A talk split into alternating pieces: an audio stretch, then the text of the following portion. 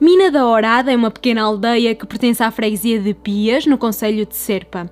Orada, nome singular pelo qual também é conhecida, é uma região muito próxima da Albufeira de Pedrógão, sendo assim reconhecida como uma das várias aldeias ribeirinhas do Alqueva, situada mais a sul.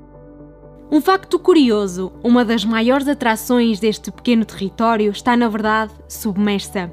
Trata-se de uma mina de magnetite, desativada desde 1971 e que agora se encontra totalmente inundada, sendo muito procurada por mergulhadores e curiosos de toda a parte.